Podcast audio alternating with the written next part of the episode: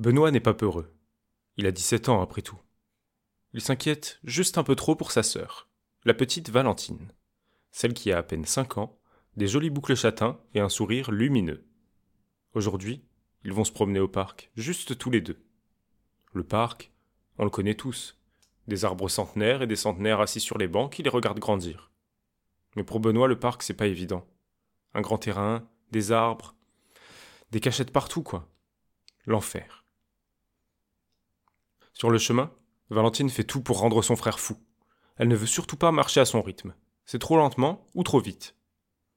Dès que son frère est distrait, elle se met à sprinter pour lui échapper. Benoît fatigue, mais l'air de jeu n'est pas loin. C'est plus facile de la surveiller là-bas. Au moins, il y a des barrières et des choses à faire. Cabane, balançoire, toboggan, filet, tunnel. Tunnel? Impossible de la surveiller là-dedans. Soit, ce sera interdit. L'air est en vue, ça y est. Benoît voit les jeux, oui, mais il voit surtout une foule incroyable, le stress. Ses membres se tendent et son cœur s'agite. Valentine voit bien ce qui se passe. Il n'a pas le temps de lui donner quelque consigne que ce soit, qu'elle part en courant, directement vers le tunnel. Agile, elle s'y engage rapidement. Benoît était déjà tendu, pas de problème, il bondit à sa poursuite, esquive les gens et la suit à l'intérieur du tunnel. Sa taille ne l'aide pas à progresser, mais il y arrive à quatre pattes. Plusieurs secondes qu'il y est maintenant. Quelques minutes même. Ce tunnel ne devrait pas être aussi long. Il n'entend plus rien. Les enfants ne crient plus, les parents non plus. Benoît. Ça vient de l'arrière. Alors il recule comme il peut. Ça y est, ses pieds touchent le sol. Il se relève. La lumière l'éblouit. Mais quand sa vue s'ajuste, il se rend bien compte qu'il n'est plus au parc une forêt, baignée dans une lumière bleutée. Une petite rivière la traverse, mais l'eau ne coule pas. Toujours pas un son. L'air lui-même n'a pas l'air de bouger. C'est calme. Son cœur bat au ralenti.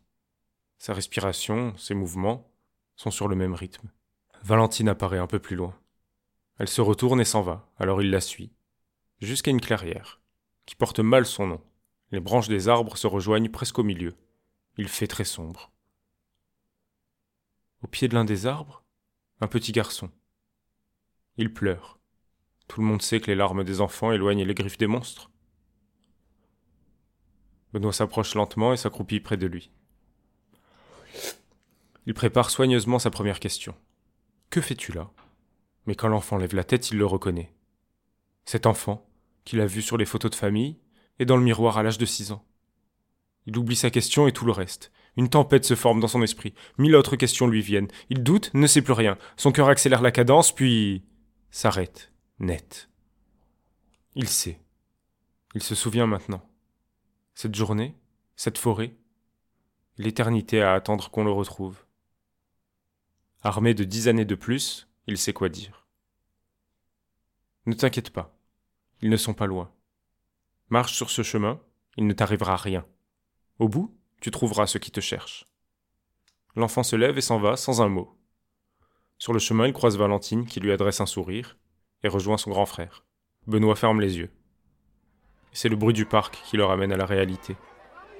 Valentine a encore disparu, mais quand il se relève, il la voit, tout en haut du toboggan. Elle lui fait des signes. Il se sent plus léger maintenant. Il sourit.